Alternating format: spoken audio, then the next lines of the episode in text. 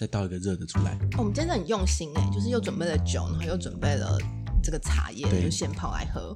我觉得它就是跟绿茶比，它的这个呃，就是口味就是比较厚，喝完以后在嘴巴里面好像好像满满的被包覆住，然后口水一直分泌的感觉。好厉害呀、啊！什么时候想到这些词的？就是你知道即兴，我就是说出我真实的感受，酒喝了到一定程度就讲得出来。我们下次你不觉得吗？你感觉感受一下，那个绿茶真的是锐利，然后它就是没有那个。嗯，这个就是很厚，而且真的有一点味。欢迎来到就小嗨，嗨，饮酒过量有害健康。十八岁以下请勿饮酒。我有酒，你有故事吗？今天的主题很特别哦，就是在我的面前不是只有酒而已，茶杯，对啊，还有茶，所以一边拿酒的时候常常会拿错这样子。就是我们不是爱喝酒吗？为什么我是茶这样？你知道那个茶哈实在是太有趣了。茶哈大概可以分成三类，那个、我们都大家都喝过茶，我们平常都喜欢喝什么茶？花枝你喜欢喝什么茶？我我其实，哎、诶呃，茶方面的话，应该是普洱吧，哦，喜欢喝普洱，因为普洱蛮特别的。对以前刚开始喝的时候会觉得那个怪怪的味道，啊对对对对，非常非常的不适应。但是后来我有喝过一次很厉，对啊，是咸咸的。但是我有喝过很厉害的普洱，嗯，然后然后我后来又很喜欢，因为喜欢普洱茶，所以我后来又很喜欢喝普洱奶茶。我又觉得非得要那个味道，我才觉得嗯重口味这样子，已经习惯了，有点类似像是澎湖人会喜欢吃那个草德啊的那个干这样子，然后吃久了就很喜欢那个臭臭臭臭的味道，对，那个爱上了就爱上了，真的对，那个草头啊瓜那个香味真的是很厉害。对，没错。嘉玲啊，嘉玲喜欢喝什么茶？我喜欢喝绿茶，绿茶。对，为什么喜欢喝绿茶？我就是喜欢它那种很清爽的感觉，然后有带一点点的苦味。小清新，对，对，跟我一样清新派。清新，但是其实人生还是很蛮辛苦的，要努力奋发。对对，千万不能千万不能变成绿茶婊，就是。好啦，这是奇怪，茶到底跟酒跟海有什么关系？我们今天的主题，对我一直很想要跟大家说这些故事哈，茶实在是太有趣了。你知道啊，茶叶我们大家都像嘉玲喜欢喝绿茶，我自己最喜欢喝的是乌龙茶。然后有一般大家在在这各种超商很容易会买到红茶，嗯，绿茶、乌龙跟红茶，这个就是最基本的茶叶的三大类。这三个东西到底差在哪里？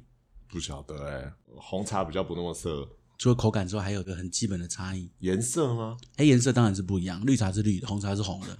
就 乌乌龙龙是乌龙色这样子。好啦，发酵的程度，对对对对对，绿茶叫做清茶，那个是没有发酵的茶；红茶是全发酵茶，那是熟茶；乌龙茶是半发酵茶。好，半发酵卡在中间，那个半就很有意思了。你到底要发酵多少叫一半？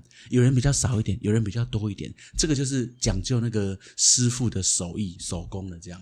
好，所以基本这三大类。好，可是茶其实跟海是相当有关系的。这个倒是真的很有趣欸，因为在我还对呃茶不了解的时候，其实根本就完全接不上茶跟海两个之间的关系。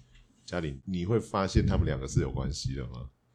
很难想象。我只知道有一个装茶的那个胖胖的容器，是不是叫茶？茶海。这个还蛮厉害的啊、从来没想到过。对，茶叶哈、在那个全世界的近代史里面哦，它造就了三个大帝国，它超厉害的。来，大家猜猜，大帝国通常人家讲的就是大英帝国，哎，英国，英国英国是很重要的，有这是第二个。来，有一个比它更早的，中国是不是？对，中国是第一个，因为哦毕竟中国是当时候早期它唯一一个是可以从生产到烘焙、制造到贩售一条龙的国家。好，所以中国人本身就喝茶。嗯当初从陆羽哦，你知道唐朝的陆羽那是茶神，他当时候在唐朝写过一个茶经，什么地方的茶要配什么地方的水，用多少温度去煮它，然后要浸泡多久倒出来才会好喝。那已经听起来像科学实验了。这倒是对科学实验的，他写那本书到现在还被奉为所有的茶农的圭臬，哦一定大家喜欢茶要去看一看，这样茶博士这样。对所以中国是茶的算是起源的地方。起源地。嗯对，所以第一个中国人他因为自己喝茶，所以卖自己啊、还有那个卖自己的关系跟卖给其他喜欢喝喝茶的国家，所以他中国是第一个因为茶而致富的国家。好，所以它是第一个大帝国。来，第二个就是刚刚花枝讲的，英国是英国。来，自从马可波罗来到东游记，来到了台，来到了中国了之后，他就带回去了那些中华的文化，所以就让西方人觉得说中国很有趣，中国很神秘，他就开始想要去了解更多跟他有关的东西。喝茶这个习惯也是从马可波罗当时候那些商人才带到欧洲去的，所以欧洲当时候想要多了解，可是因为距离太远了，到不了啊，他就只好靠那些有航运贸易哈可以往来。有足够多船舰可以往来的国家来帮他带这些货物，所以就是英国了。嗯嗯，好海运的大海运的王这样。对对对对，你看英国当时日不落国，他就从大量呃有大量的英国的船来，然后千里迢迢跑到中国来买茶叶。对好，买回去之后再卖给那些欧洲国家。好，所以所以我以为他们自己内需而已。自己有。可是因为其他英国是毕竟是当时最厉害的、啊，所以其他国家也学它，所以整个欧洲就开始流传出来说要喝下午茶这个习惯。嗯，好，可是问题来了，你看哦，欧洲的下午茶都喝什么茶？英式下午茶喝什么茶？红茶是只喝红茶。可是说真的，我们都喝过像绿茶、乌龙茶跟红茶这三种茶，哪一种茶的味道最单一？单一什么意思？叫单一？就就是变不出什么把戏，是就红茶啦，因为都已经是完全发酵的茶了。对，你看哦，就没有我们这么多变化去超市去买各种红茶，它其实味道的差别只差在说你的加的糖的多寡，还有你有没有调别的料进去，半糖、全糖跟微糖。比较单一啦。毕竟它的颜味道是最一致的。英国人大量他买了红茶，他买了茶回去之后，让他们整个欧洲有喝下午茶习惯。可是来问题来了。欧洲人喝下午茶，他只喝红茶。可是明明我们都喝过各种茶，绿茶、乌龙跟红茶。红茶明明是最没有变化的，也是最便宜的。你去外面买茶叶，红茶最便宜。为什么欧洲人只喝红茶？他为什么不去喝别的绿茶或乌龙茶？为什么只喝红茶？我猜，我猜，嗯，因为船运太久了，反正大家都会发霉，所以干脆就红茶。厉害，真的吗？对，就是这样。哦，胡扯的，很多人都会猜说，比如说英国人没钱，我都会说怎么可能？你看人家是日这么不落国有钱，对，怎么会没钱？对啊，那时候应该最有钱的或者？说他们就爱啊，或者说什么的这样。对，可是你你一一针见血，马上讲到重点。你看当时候是用帆船，帆船从亚洲要运到欧洲去，再怎么样就是半年以上。对好，但是我刚刚一开始有提到，清茶、乌龙跟红茶这三种东西差别就在发酵，发酵的程度。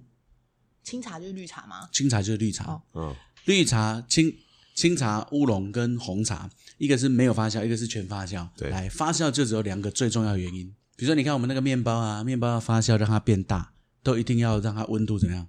高一点，升高，所以第一个是温度，然后第二个嗯。要发面包一定需要一点点糖。几个小时酵母没有，还有的 时间啦，时间跟温度啦，啊哈，发酵最重要的因素。哦，我们就那种坏学生，然后想要害老师心脏病这样，对啊，我时刻那么多东西，还好我记得这两个，不是只有偷吃罐头而已吗？我有偷吃，还有偷喝养乐多。？OK OK，好好好，所以因为这个就是时间跟温度。跟温度，对，时间跟温度影响到发酵，然后你的时间长一点，发酵温度高一点点，它就会发酵的越快，就变成全发酵茶。那个航运时间就是太久了，久到什么都变成红茶了。哦，来，欧欧洲人知不知道说亚洲有好喝的绿茶跟乌龙？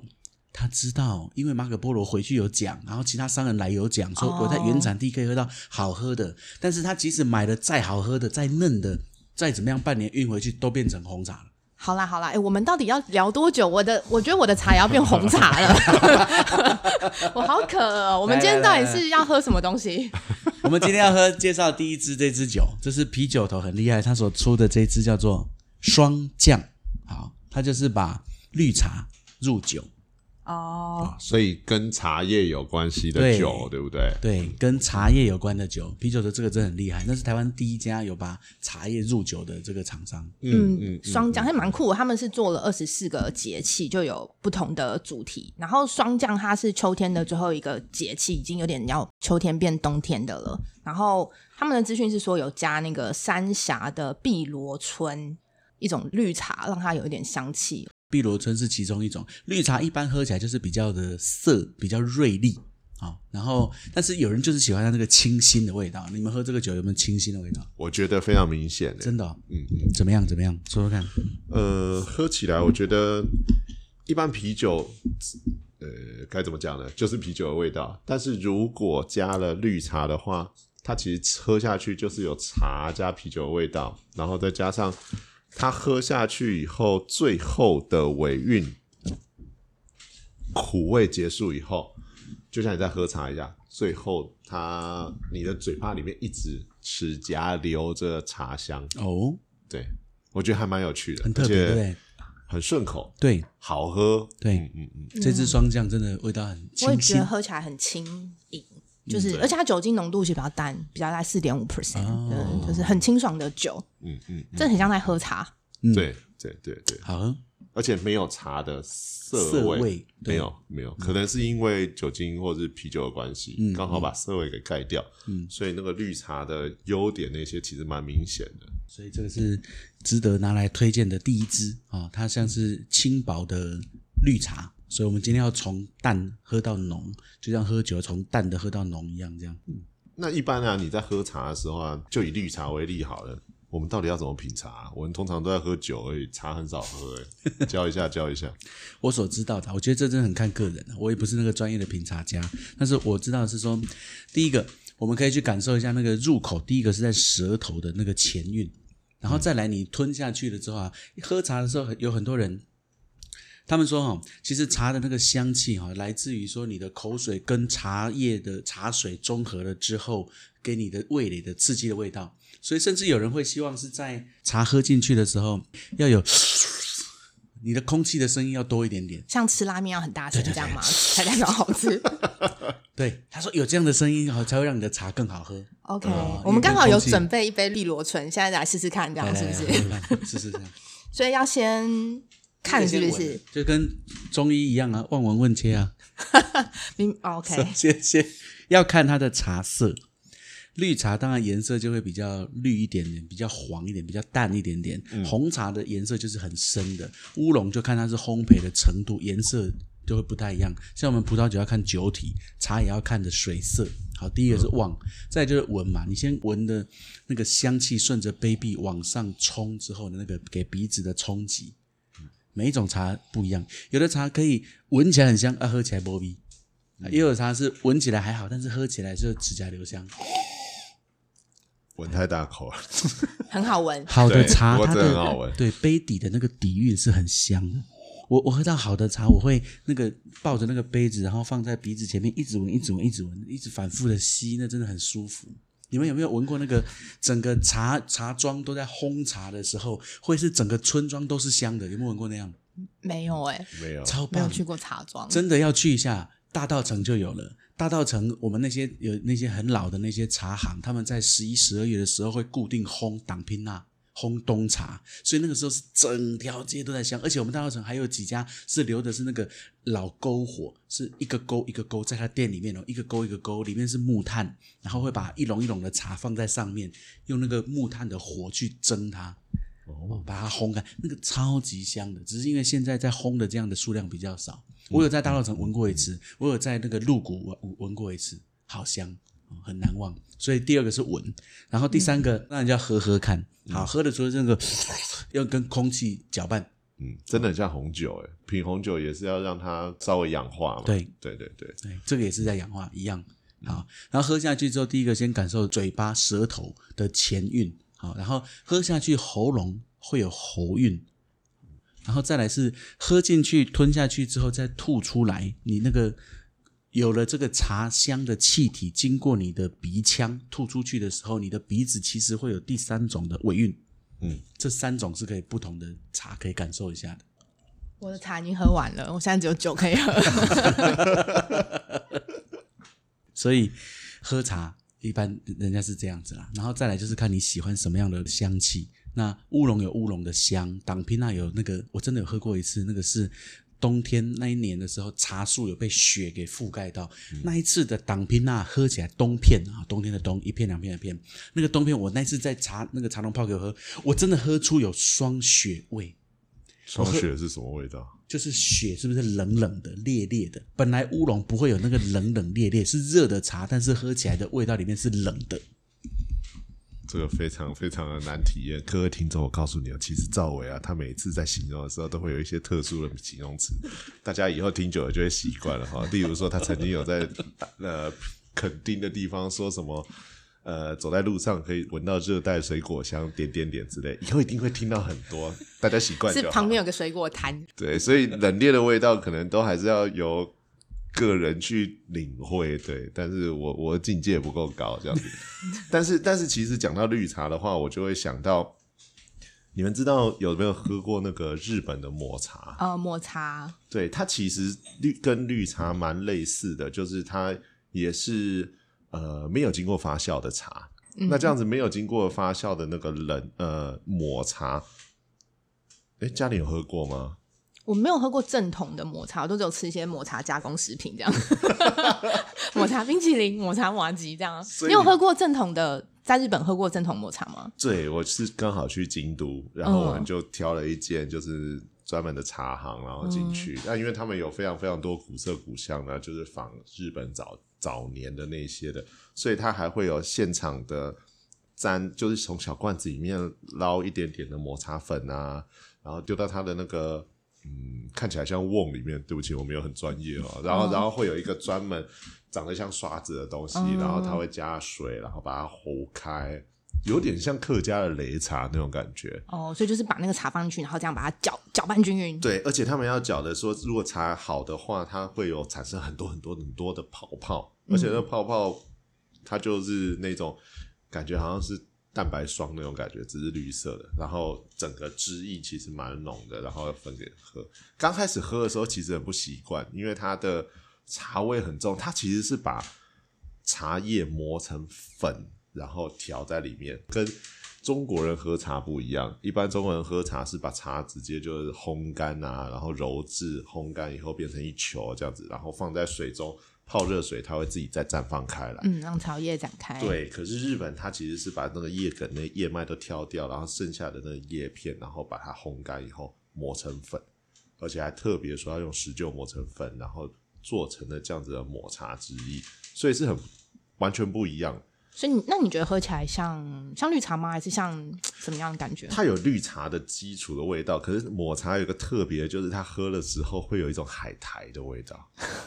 认真的有海苔的味道，一种海味。对对对，不是，我觉得这个话题变好奇怪，我又说泡泡，然后又说有一个鲜味。对，但是我其实讲到茶的话，呃，可能前一阵子在日本吧，非常太久没出国了，好想出去哦。然后就对于讲到茶，我就一直想到宇治金石的抹茶冰淇淋跟 日本的抹茶吧，因为它其实跟绿茶是非常非常类似的，而且呃，在那个时候听说从。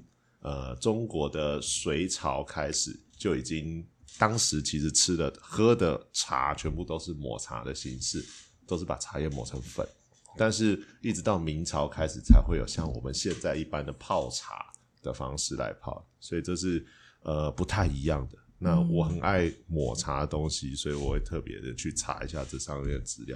其实我还是觉得很意外，欧洲人当时真的完全喝不到绿茶吗？太困难了啦，那个就是住太远啊，他们所有的东西运过去就过了半年了啊，所以什么茶都变成红茶。你知道，就是因为这个过程，曾经欧洲他也知道说，就在产地中国也有很好喝、味道更多元、更丰富的绿茶或是乌龙，但是他拿不到。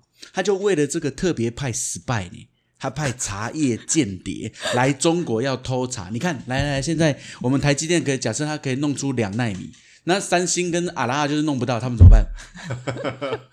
就。派间谍嘛，高薪聘请或是对啊，对，要么就是挖角，对对对，挖角，比如说把里面的工程师挖去教他做，或者是就是间谍来偷啊。你看，或是像那个很多好莱坞大片，是不是也拍过？说我就是无法研发这个东西，我就是派间谍去给你偷出来。那个汤姆克鲁斯会掉在钢索上，就是这样嘛。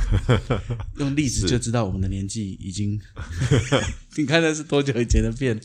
当时候英国真的派了一个那个那派来的那个间谍，他是。中英混血。所以他本来就有一半的中国血统，长的脸就是中国人的脸，这样。可是他是英国人。好，他派了这个人之后，叫他来到了中国，先把他弄在南洋，先训练语言哦，练了练了一阵子，把他教会了中文，然后把他头发剃掉，变成绑辫子头，清朝那个辫子头，然后让他从福建上岸，就混到福建的山上去跟茶农学做茶。我觉得好 detail，好强啊！对啊，这考据怎么是他？前世是不是？今生。这个人混上去有书啊，那个人家写过一本叫做《植物猎人的茶道之旅：冒号改变中英帝国财富版图的茶叶贸易史》，来这是麦田出版社的，原著者叫做 Shala Rose。好，好，所以这个书里面有写这个故事。他说哈。他派了这个人学会了中文，然后真的把那个头发剃成了清朝辫子头，然后就让他潜伏到福建的山上，真的去跟那些茶农去学种茶。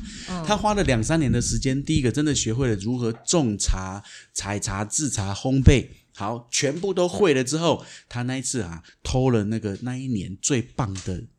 冠军茶清茶的叶子，然后想说啊，我偷了这个叶子，我技术都学会了，我就要偷了这个茶苗茶种，我准备要弄回英国。好，他就趁着一天的晚上，带着他那些东西，那个茶种，就趁着黑夜偷偷想要跑出山，结果就真的被茶农发现。那茶农其实早就在注意他，就这个动作 心怀不轨。所以茶农其实带着给西木棒啦、锄头啦，从后面追上来，然后他就赶快跑啊，在山这里跑啊跑啊跑啊跑，结果茶农一堆茶农在后面一直追、一直追、一直追，他真的被追到滚下山坡，然后撞得满头都是血。茶农追上他了，差点要棍子就要打下去了，他还是最后掉进一条河里，然后顺着河水冲着跑掉。茶农没有放弃，继续往前追，最终在茶农快要追上他的时候，他终于在码头边边赶上了要。接应他开回英国的那一艘船，一堆茶农就在上面岸上跳脚，然后没有追上。结果他就在那些那个茶农的咒骂当中，然后他就跳上了船，准备要开回他的英国。他说：“啊，我偷到了今年最棒的这个茶苗，我终于可以跟我的那个英国的老板可以交代了。”他就很安心的继续坐着船，然后再往前。这样过了半年，他终于回到了英国。然后那个爵士就是聘他那个爵士，其实心里很期待，说你会收回什么？我会不会因为你收回了这个新的茶苗，我就可以因为这个而致富，因为全英国只有我有这个茶苗。嗯，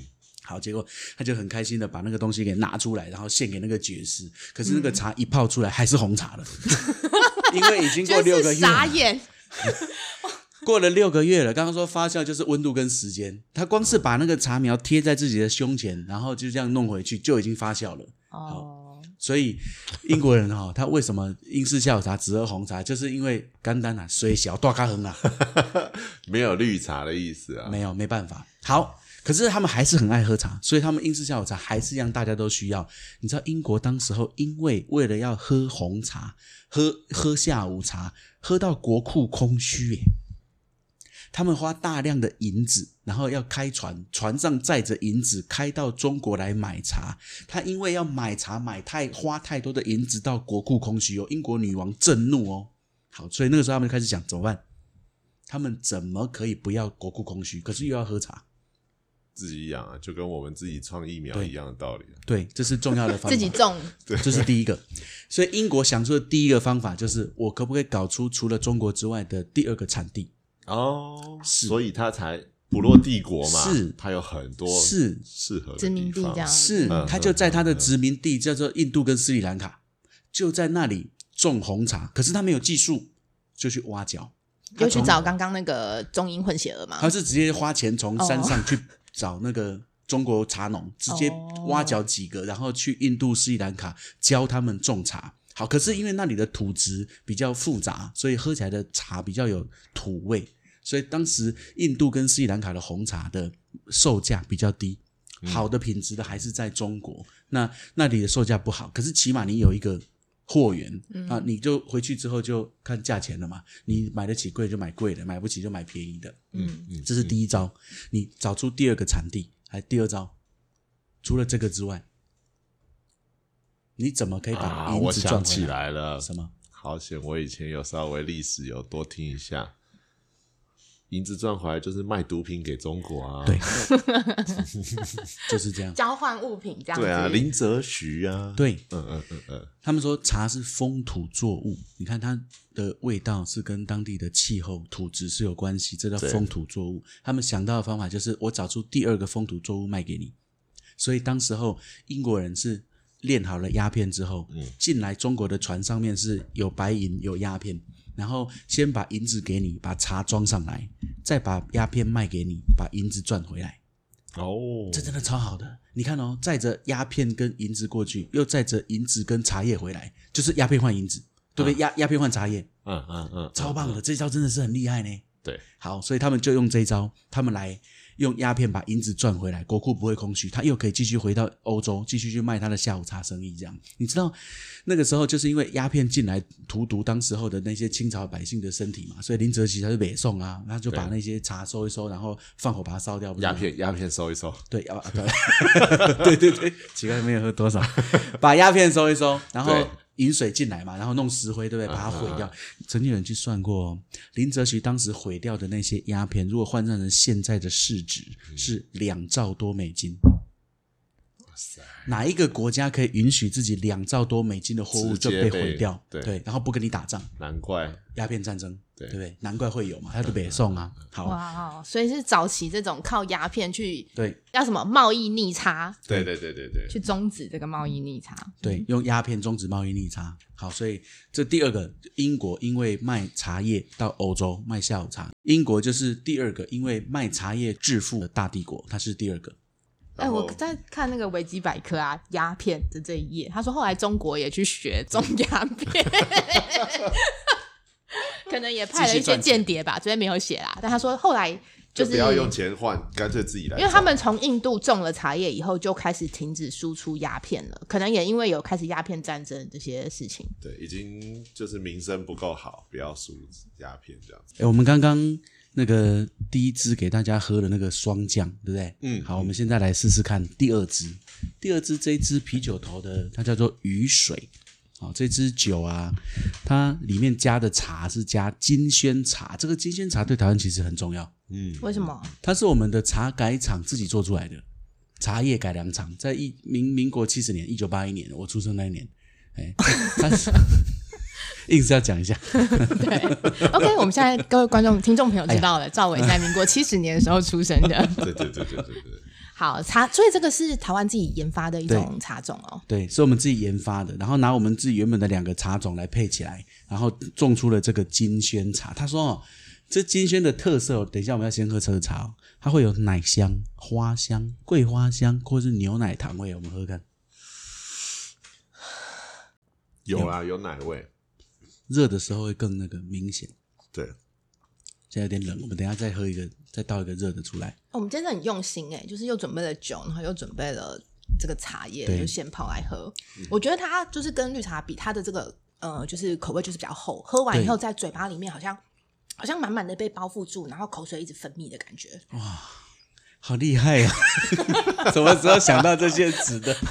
就是你知道即兴，我就是说出我真实的感受，酒喝了到一定程度就讲得出来。我们下次你不觉得吗？你感觉感受一下，那个绿茶真的是锐利，然后它就是没有那样子的。嗯，这个就是很厚，而且真的有一点点的桂花香，但奶香我是感觉不太出来。嗯，其实金萱大概是所有茶里面对我来说最最有印象的。因为其实我家很爱喝茶，可是一直到我大概高中的时候，我每次喝我都只是觉得是用来解渴这样子。我爸妈在喝，然后我都只是拿一杯喝下去，觉得很热的时候是解渴。这样吗对对对？OK，你好特别哦。但是直到有一次我喝下去，我就说：“哎呦，今天的茶很好喝。”我要了好几杯。然后那时候我爸爸就说：“说，哎呦，你真的蛮厉害的，今天我换茶叶了。”然后我就说，喝起来味道就特别的不一样，而且有很重的奶香味在、呃喉咙处这样子。所以我这时候就问，他就说那是金萱。所以我其实对于茶叶来说，我什么都不认得。但是最重要的就是以金萱来说的话，我每次只要听到人家在喝金萱，我就说可不可以来一杯这样子。哦，所以金萱是第你第一个觉得哦，原来茶这么好喝，对，喜欢的茶。而且金萱如果真的非常高阶的话，会整个在那个喉咙处，你喝完以后，就是大概维持个十到十五分钟，都会这样甜甜的。哇哦，对对对，所以我非常呃，对于金萱我非常的喜欢这样子。嗯，那我们今天搭配的这个酒是啤酒头二十四节气的雨水。然后雨水它其实是二十四节气当中的第二个节气，大概是在就是二月十几号到十号这段时间，然后那时候也是开始降雨量变多的一个嗯时节。那我们来喝喝看这个酒好了。这酒其实，在啤酒里面算是味道比较重的，颜色也是。嗯，它比较咖啡色，然后其实很像那种比较淡的美式咖啡的颜色。嗯，它哦，这个金萱茶它算是乌龙哦，是很轻培、很轻培的乌龙。嗯好，所以我觉得，呃，这一支啤酒头的这支雨水，它第一个酒体颜色比较深，然后再来它的入口的味道哦，也比较是厚重那样子的感觉的，所以这支酒的味道真的是比较浓。你看颜色浓，味道浓，它的喉韵也浓，很特别。可是真的，我觉得有点奇怪呢，因为金萱的本身只是青培，然后但是它的酒弄得这么的浓，这样你们觉得这两个味道像不像？我觉得感觉刚开始喝下去，喝不太出来有茶混在里面的感觉。对，嗯，这这味道有点太浓了一点。它是怎么写的？它特色就是它其实是苏格兰的艾尔，所以这种呃做法呢，它的味道会比较浓郁，然后也会有对点焦糖的香味，所以其实你仔有有有细闻，真的是有一种焦糖有，有一种甜味，淡淡的甜味。然后它酒精浓度也比较高，有六到六点六帕。嗯我我觉得我像我们就泡这个金萱茶，这个茶我是用闻的，可以闻出它的被修饰过花香啊、花香对奶香啊，对那些都有。所以茶跟酒本身用闻的，我觉得闻出来有，只是喝入口的时候，一个茶比较淡薄，然后酒会比较浓，这两个会有点差距，这样。或者是说哈，不要说它是金萱，说它是乌龙，我会觉得很很容易被接受，嗯，因为它真的是会一个比较厚实的感觉，跟乌龙茶一样。我现在全部喝完以后，等到全部吞下去，感觉酒精也散了以后，我才感受到茶的味道。鼻腔的尾韵，对不对？最后最后就是全部喝下去，然后吞下去，甚至像刚刚喝了，然后到现在大概两三分钟，等那个酒精在嘴巴里面味道没有了以后，嗯嗯，有就开始有茶的味道，感觉刚刚是有在喝茶的感觉。嗯，嗯嗯很特别呢，就是酿酒会酿出尾韵，会有茶香，这真的是嗯，很厉害的地方。嗯，我喜欢这支。嗯喜欢哦雨水，嗯，嗯，上一支呢，霜降我个人比较喜欢上一支，比较清清爽从头到尾感觉就像是喝茶，啊，然后有啤酒的感觉。对特别。对，就是从头到尾都是有茶的感觉在里面。嗯下次我们就喝清茶，然后嘴巴喷酒精试试看会不会 会不会是一样？应该是不会了，不然人家就不会 做的这么厉害了嘛。来人呐、七十 七十五块那个拿来，现在就来做。没有问题。嗯，好，我们这一集来跟大家介绍了两种啤酒头，为大家所制作的那个茶啤酒。第一支是加了清茶的霜降，第二支是加了金萱乌龙的雨水。啤酒头的茶啤酒还没完。好，他下次我们哈、这次准备这两支霜降跟雨水，我们下次再来跟大家介绍一样乌龙茶系列的谷雨跟立秋，我很喜欢。OK，好，下次再来讲好。的，很期来待。干杯！耶，干杯，来干杯！就嗨。就嗨。